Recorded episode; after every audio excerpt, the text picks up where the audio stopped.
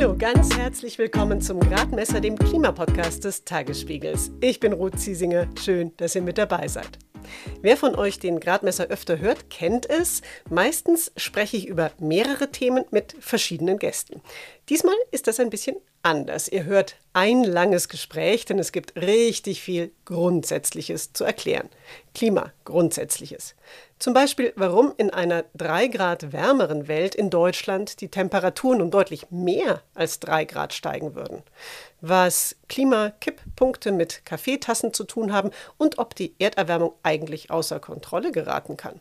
Ja, und warum wir überhaupt über so eine Welt sprechen müssen, darum geht es auch. Es gibt für solche Fragen kaum einen besseren Gesprächspartner als den Klimaphysiker Stefan Rahmstorff. Deshalb habe ich mich auch sehr darüber gefreut, dass er Zeit für ein Gespräch hatte und das hört ihr jetzt gleich. Wie geht es weiter mit der Europäischen Union? Präsidentschaftswahlen in den USA, EU-Parlamentswahlen, geopolitische Krisen und wirtschaftliche Schwierigkeiten. Wir suchen Lösungen für diese Herausforderungen. Am 19. und 20. März auf der digitalen Europakonferenz von Handelsblatt, Die Zeit, Tagesspiegel und Wirtschaftswoche. Über die Zukunft Europas sprechen wir mit Bundeskanzler Olaf Scholz, Wirtschaftsminister Robert Habeck und vielen mehr. Kostenlose Anmeldung unter europe20xx.de.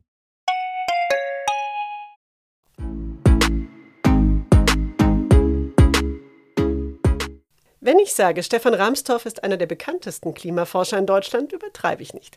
Er arbeitet am Potsdamer Institut für Klimafolgenforschung, war Leitautor des Weltklimarates bei dessen vierten Sachstandsbericht. Er schreibt viel gelesene Kolumnen und kommuniziert intensiv zu Klimathemen auf Social Media. Jetzt ist ein Sammelband mit ihm erschienen. Drei Grad mehr heißt er.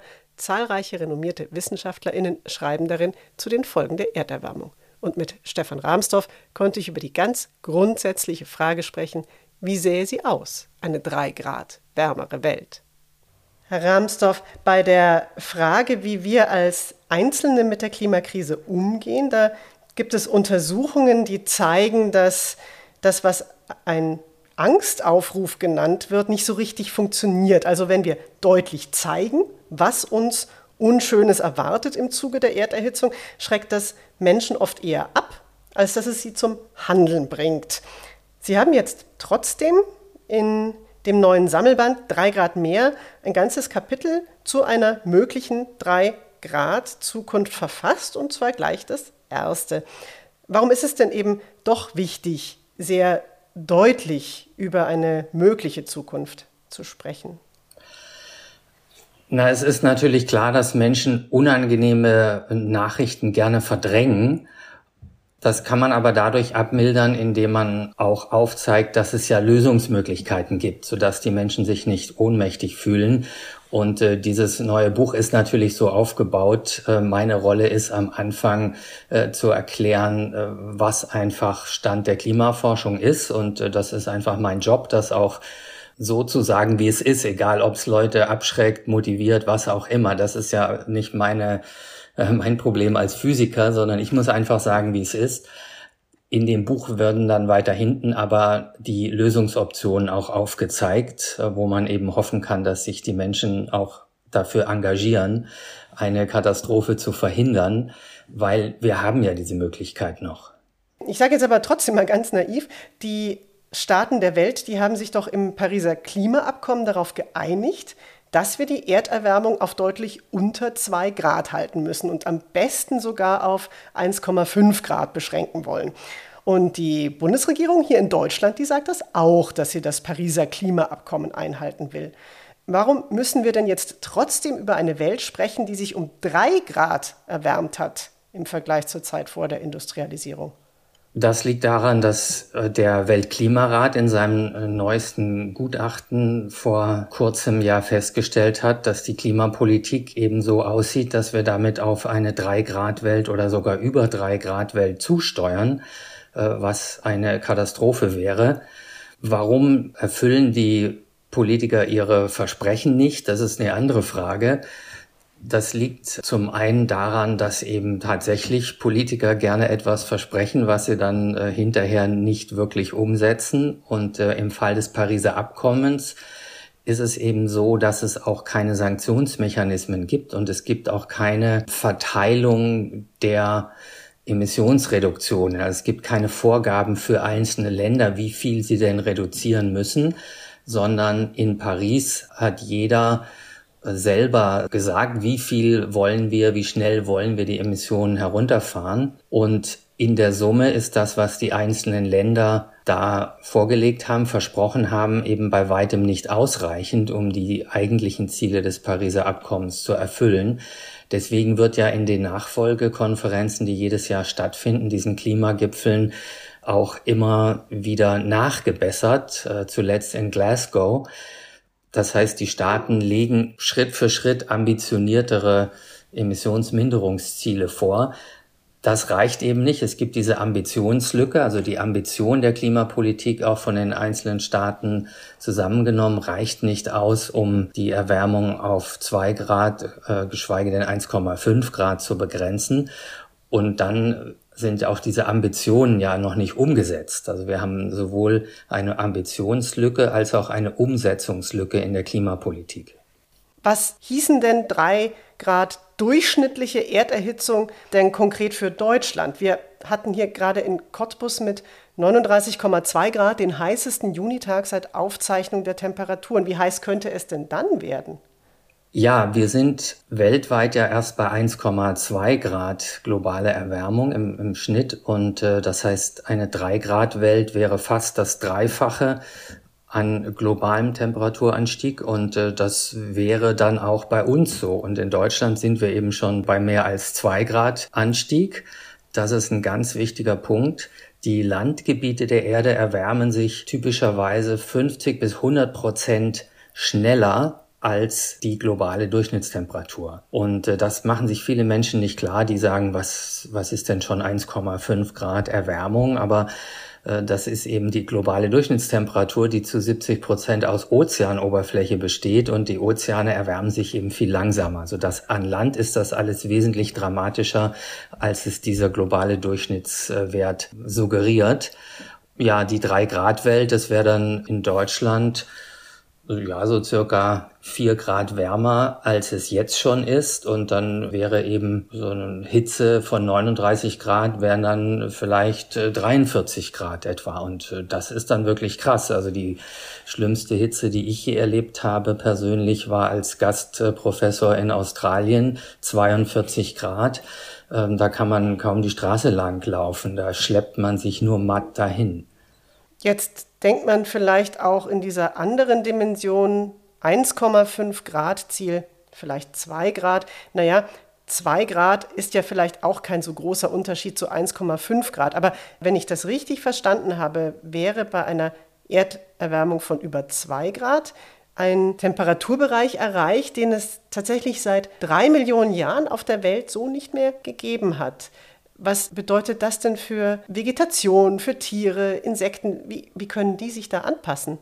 Ja, viele eben gar nicht. Äh, wir befinden uns ja bereits schon in einem Massenaussterben, wobei das bis heute nur zu einem kleineren Teil an der Klimaerwärmung liegt und zum größeren Teil an direkter Naturzerstörung durch Entwaldung und äh, Überfischung und so weiter. Aber wenn wir eben tatsächlich zwei Grad globale Erwärmung zulassen, sind wir äh, erstmal weit außerhalb äh, des Bereichs des Holozäns, also der letzten 10.000 Jahre, wo wir ein relativ stabiles Klima hatten. Aber vor dem Holozän war ja die letzte Eiszeit rund 100.000 Jahre und seit drei Millionen Jahren sind wir ja in einem Eiszeitalter, wo sich Eiszeiten abwechseln mit solchen Zwischeneiszeiten wie dem Holozän. Und wenn wir da jetzt drüber hinausgehen, dann heißt das, seit Jahrmillionen sind Tierwelt und Pflanzenwelt nicht angepasst an das Klima, das wir dann bekommen werden. Und zwar auch in rasendem Tempo, nicht in langen Zyklen von 10.000 Jahren wie die Eiszeit, äh, Zehntausenden Jahren wie die Eiszeitzyklen, sondern innerhalb von 100 Jahren. Und das heißt, die Anpassungsmöglichkeit für die ganze Biologie auf unserem Planeten äh, wird da massiv überfordert. Hm. Das Kohlenstoffdioxid, das wir in gigantischen Mengen in die Atmosphäre schicken, indem wir zum Beispiel Öl und Kohle verbrennen, das bleibt dort ja für tausende Jahre. Und im Moment erhitzt sich das Klima quasi linear zu dieser stetig wachsenden Menge an Treibhausgas. Also umso mehr Treibhausgase in der Atmosphäre sind, umso wärmer ist das Klima. Dann gibt es aber noch andere Effekte. Und die werden durch die Klimaerwärmung ausgelöst und die nehmen, wenn ich das richtig verstehe, mehr als proportional zu. Also zum Beispiel die Fähigkeit, warme Luft, Wasser zu speichern. Was hat das denn für Konsequenzen, wenn die Erderwärmung auf drei Grad angestiegen ist?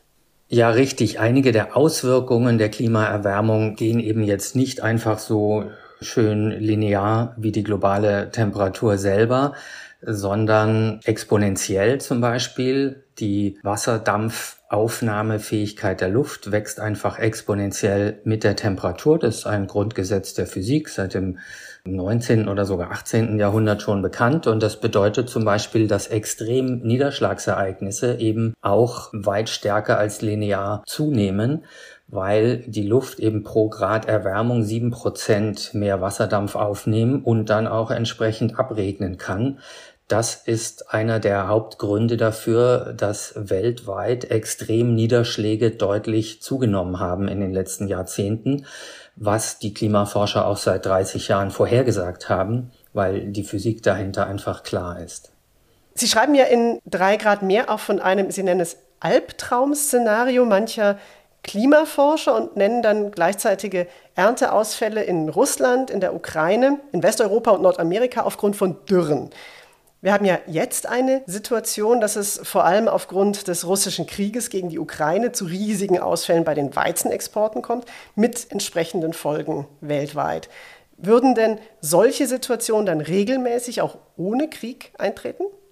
Zumindest ist zu befürchten, dass sowas eintritt. Wie regelmäßig, das kann man jetzt schlecht vorhersagen, aber einerseits nimmt Dürre generell zu. Das klingt jetzt für die Zuhörer vielleicht paradox, dass ich gesagt habe, Extremniederschläge nehmen zu, aber es nehmen eben auch die Pausen zwischen den Niederschlagsereignissen zu, weil ein immer größerer Anteil des Wassers, was von den Meeren verdunstet, dann in Extremniederschlagsereignissen runterkommt und es bleibt weniger übrig für den normalen Landregen und äh, es gibt eben einfach längere niederschlagsfreie Zeiten.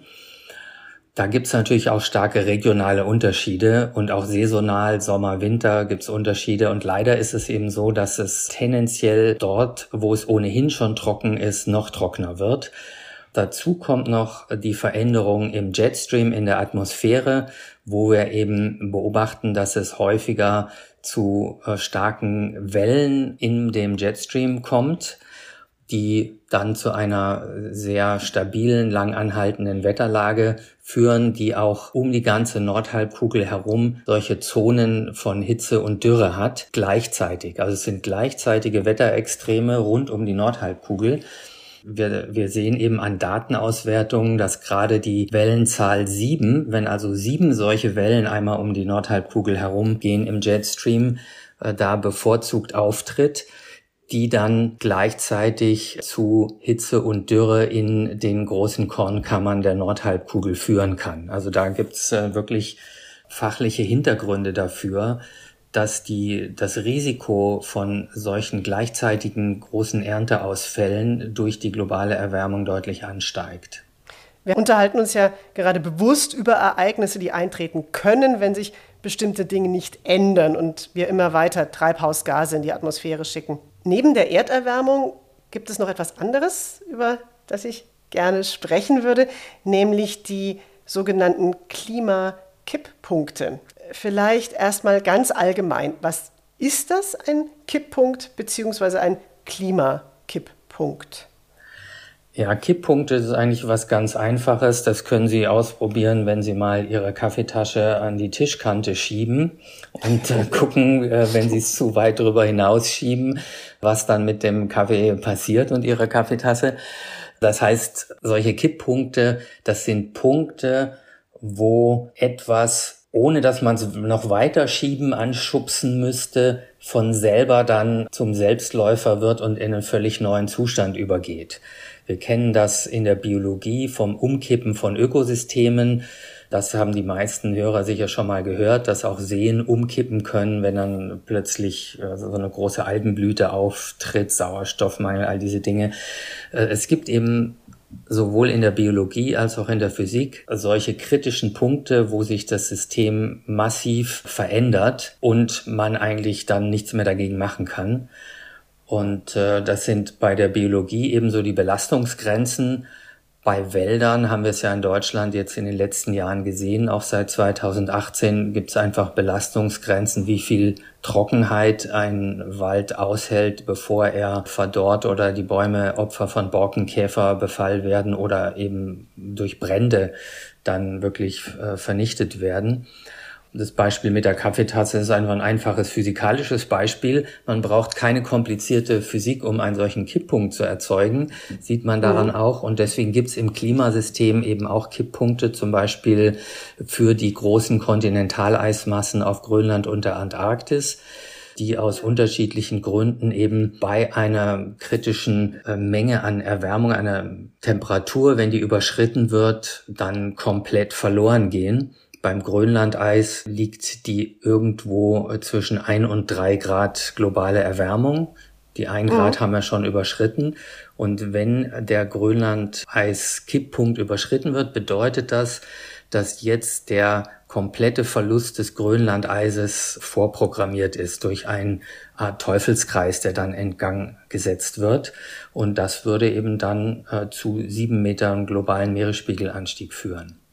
Was ich interessant finde, ist, dass dieses Thema Klimakipppunkte auch selbst vom Weltklimarat, also der Weltklimarat trägt regelmäßig die aktuellen wissenschaftlichen Erkenntnisse weltweit zur Klimakrise zusammen. Und vor etwa 20 Jahren ist der Weltklimarat eben noch davon ausgegangen, dass solche Klimakipppunkte zwar da sind, aber eben erst vielleicht bei einer Erderwärmung von etwa 5 Grad eintreten werden. Und jetzt hat sich diese Wahrnehmung aber deutlich geändert.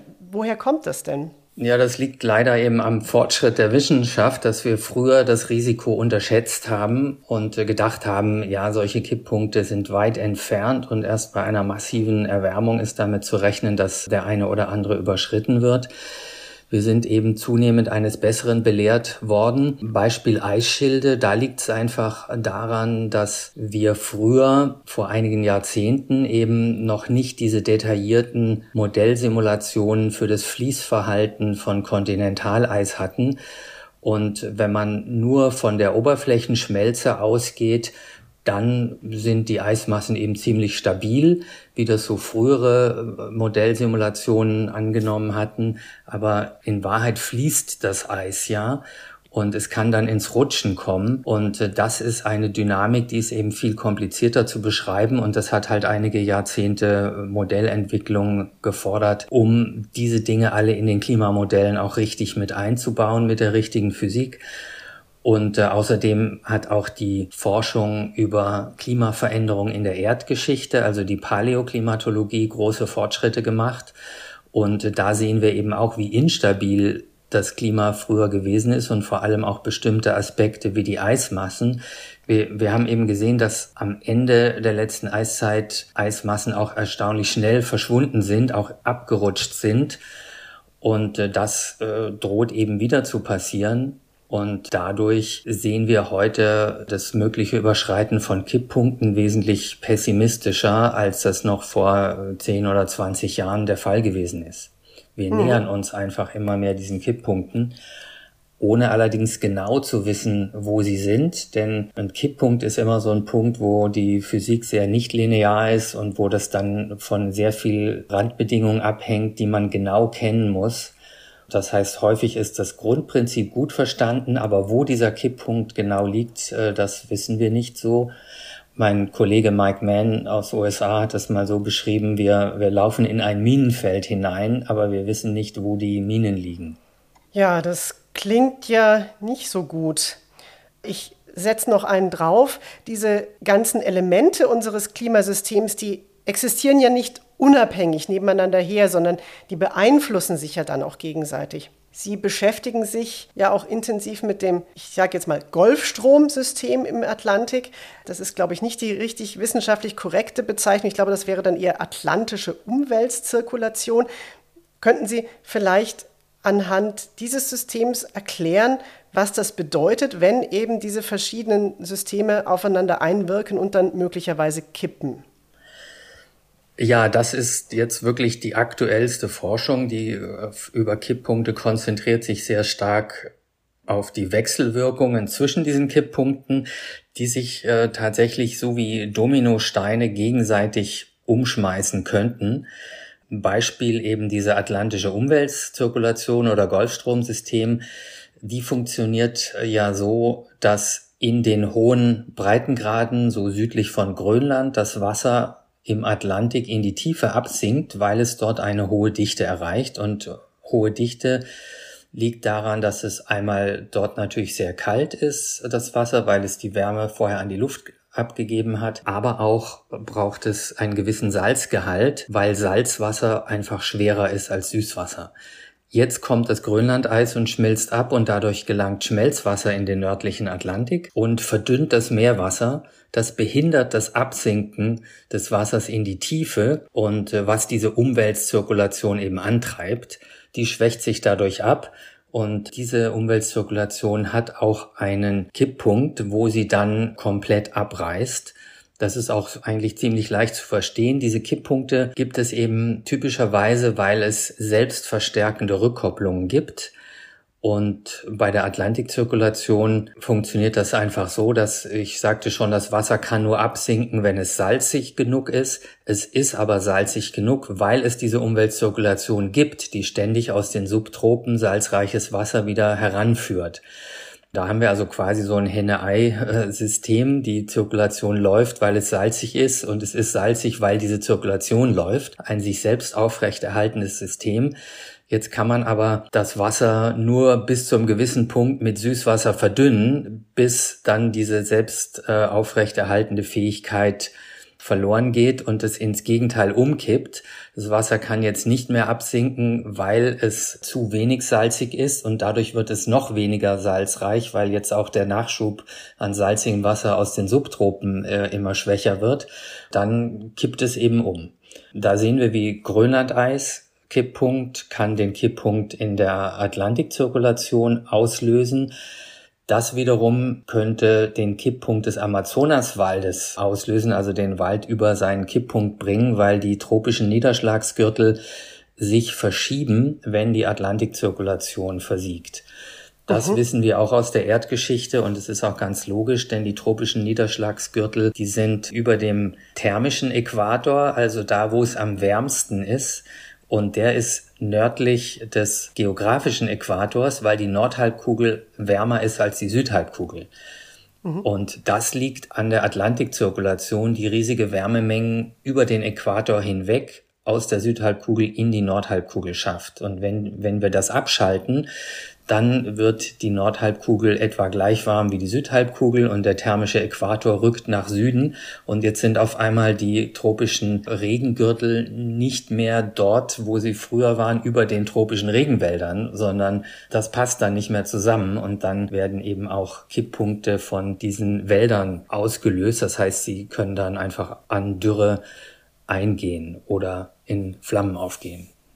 Es gibt ja auch Debatten, ob durch das Kippen bestimmter Elemente quasi eine Art, ich nenne es jetzt mal, Erderwärmungsperpetuum mobile angeworfen werden könnte. Also, dass sich dann die Erderwärmung von selbst immer mehr verstärkt. Und zwar wird darüber im Zusammenhang mit den arktischen Permafrostböden viel diskutiert. Also in Sibirien und Nordamerika liegen die. Die tauen ja auf, weil es wärmer wird. Und das setzt dann dieses Auftauen, das Treibhausgas Methan frei das im gefrorenen Boden verschlossen war bisher. Wie, wie, berechtigt ist denn diese Sorge, dass dann auch ohne menschliches Zutun der Treibhauseffekt immer weitergeht und immer stärker wird? Berechtigt ist auf jeden Fall die Sorge, dass da eine Verstärkung stattfindet aufgrund der Methanfreisetzung, weil Methan ist nun mal ein sehr potentes Treibhausgas und wenn es wärmer wird, wird mehr Methan dort freigesetzt. Das heißt aber noch nicht, dass da der Kipppunkt überschritten wird, wo quasi eine, eine sehr große Erderwärmung zum Selbstläufer wird, weil dieser Rückkopplungsprozess dann so stark ist, dass er eben zu einem völlig neuen Übergang in einen ganz anderen Klimazustand führt. Äh, das ist nicht auszuschließen leider, aber es ist zum Glück auch sehr unwahrscheinlich nach dem jetzigen Forschungsstand. Das heißt, wir können durch solche verstärkende Rückkopplung im Klimasystem vielleicht ein halbes Grad zusätzliche Erwärmung bekommen. Aber es ist sehr unwahrscheinlich, dass wir einen sogenannten Runaway Greenhouse Effekt kriegen. Also so ein, ein, ja, dass der uns völlig aus dem Ruder läuft und sich so selbst verstärkt, dass wir also machtlos sind und hier auf fünf, sechs Grad Erwärmung zusteuern. Das ist zum Glück ein sehr kleines Risiko. Ja, das leitet jetzt ganz schön über zu meiner nächsten Frage, weil wir haben ja jetzt viel über Szenarien gesprochen, die nicht so wirklich schön sind, wenn sie denn eintreten würden. Und ich würde gerne von Ihnen wissen, warum es sich denn für mich als Einzelne eben vielleicht aber trotzdem lohnt oder vielleicht gerade sogar erst recht sinnvoll ist, jetzt nicht einfach mich in den Keller zu setzen und depressiv zu sein oder je nach Gemütslage mir einfach den nächsten Langstreckenflug nach Hawaii zu buchen, weil ich ohnehin nichts ändern kann und die Politik dann auch noch zu stark von fossilen Lobbyinteressen dominiert ist?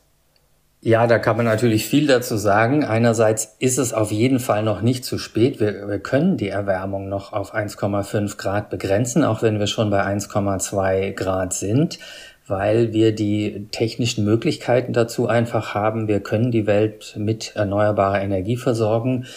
Das auch finanziell haben wir die Möglichkeiten. Es ist eigentlich die Trägheit im politischen System, die uns hindert. Aber da gibt es eben auch Kipppunkte. Das haben wir ja beim Fall der Berliner Mauer gesehen. Wer hätte das vorhergesagt, äh, auch nur ein Jahr vorher oder so, dass auf einmal die Mauer fällt? Das sah auch aus, als sei das einfach unverrückbar, unabänderlich die Teilung Deutschlands. Und wenn ich jetzt hier aus dem Fenster schaue, da lief die Mauer. Da habe ich zwar hier noch nicht gewohnt, aber direkt auf meiner Straße mhm. war die Grenze. Das kann man sich heute gar nicht mehr vorstellen. Und sie ist dann sehr, sehr schnell gefallen. Das heißt, es gibt gute Kipppunkte, wo gesellschaftlicher Fortschritt auf einmal möglich wird und sehr schnell geht. Und ich glaube, bei der Klimakrise äh, sind wir vielleicht auch schon an einem solchen Kipppunkt. Wir haben das äh, gesehen, als einfach nur Greta Thunberg sich mit einem Plakat vor das Parlament in Stockholm setzt und es eine weltweite Massenbewegung von Millionen junger Menschen ausgelöst hat. Das ist ja auch schon eine Art Kipppunkt gewesen, wo man merkt, unter der Oberfläche hat sich da lange was aufgestaut, was dann wirklich plötzlich an die Oberfläche gekommen ist. Und das hat die politische Debatte ja nicht nur in Deutschland, sondern weltweit stark verändert. Äh, wir haben jetzt einen grünen Umwelt, äh, sorry, einen grünen äh, Wirtschafts- und Klimaminister. Australien hat endlich die Regierung abgewählt äh, vor kurzem, die wirklich komplett in den Händen der Kohleindustrie gewesen ist. Viele, viele Jahre auch die Medien dort sind wirklich eine stete Quelle von Klimaleugner Unsinn gewesen. Und trotzdem sind sie jetzt abgewählt worden. Also es verändert sich tatsächlich etwas auf der Welt und ich glaube, wir sind jetzt auf der Schwelle äh, an diesem Punkt, wo die Klimakrise endlich ernst genommen wird. Wie lässt sich dann aber zum Beispiel auch eine Wahrnehmung verändern, die dann auch Menschen das Gefühl gibt, die Veränderungen, die eben notwendig sind, um die Erderhitzung zu stoppen, das sind jetzt keine Zumutungen, sondern das sind zum Beispiel Versprechen auf eine gute Zukunft. Wie sollte da vielleicht auch anders kommuniziert werden? Ja, ich denke, natürlich geht es primär darum, eine Katastrophe von planetarem Ausmaß zu verhindern, auf die wir sonst zulaufen. Aber es geht gleichzeitig darum, in vieler Hinsicht auch unser Leben besser zu machen. Es gibt ja mehrere Millionen Tote im Jahr einfach durch die Luftverschmutzung, die mit der Nutzung fossiler Brennstoffe einhergeht. Das Problem lösen wir nebenbei mit, wenn wir auf erneuerbare Energien umsteigen. Und die ganzen Probleme mit Luftverschmutzung in unseren Städten und der Lärmbelästigung in unseren Städten, die werden eben auch verschwinden, wenn wir keine Verbrennerautos mehr haben, sondern eben Elektromobilität. Dazu gehört natürlich nicht nur der Umstieg auf einen anderen Antrieb, sondern äh, was jetzt unsere Städte und die Lebensqualität angeht, dass wir überhaupt die Mobilität auch überdenken und wesentlich mehr Fahrradverkehr, Fußgängerverkehr fördern und äh, eben nicht unbedingt den individuellen Autoverkehr. Sie sind ja selbst Vater. Wie sprechen Sie denn mit Ihren Kindern über die Klimakrise? Können Sie ihnen dann auch Mut machen? Ja, meine Kinder sind selber durchaus dabei, wenn es äh, Fridays for Future Demos gibt. Und das, was eben Mut macht, ist ja auch, wenn man sich mit anderen Menschen vernetzt, die auch an der Lösung des Problems arbeiten, die sich da engagieren. Man lernt da tolle Menschen kennen. Man sieht eben, wie viel sich auch bewegt und wie viele Menschen sich für Klimaschutz einsetzen. Sowas macht ja Mut, wesentlich mehr, als wenn man sich in seinem Kämmerlein verkriecht und äh, denkt, oh Gott, wie schlimm ist alles.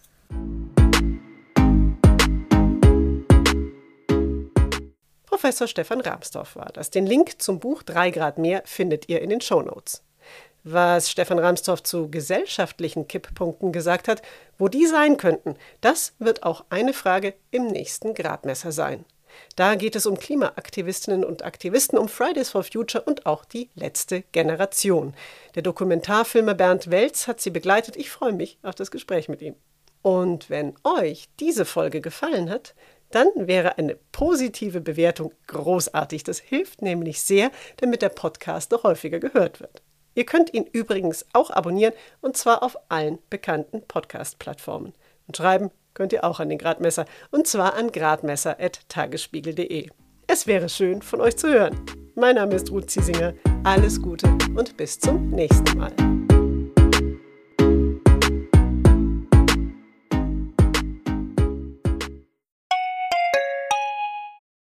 Wie geht es weiter mit der Europäischen Union? Präsidentschaftswahlen in den USA, EU-Parlamentswahlen, geopolitische Krisen und wirtschaftliche Schwierigkeiten. Wir suchen Lösungen für diese Herausforderungen. Am 19. und 20. März auf der digitalen Europakonferenz von Handelsblatt, Die Zeit, Tagesspiegel und Wirtschaftswoche. Über die Zukunft Europas sprechen wir mit Bundeskanzler Olaf Scholz, Wirtschaftsminister Robert Habeck und vielen mehr. Kostenlose Anmeldung unter europe20xx.de.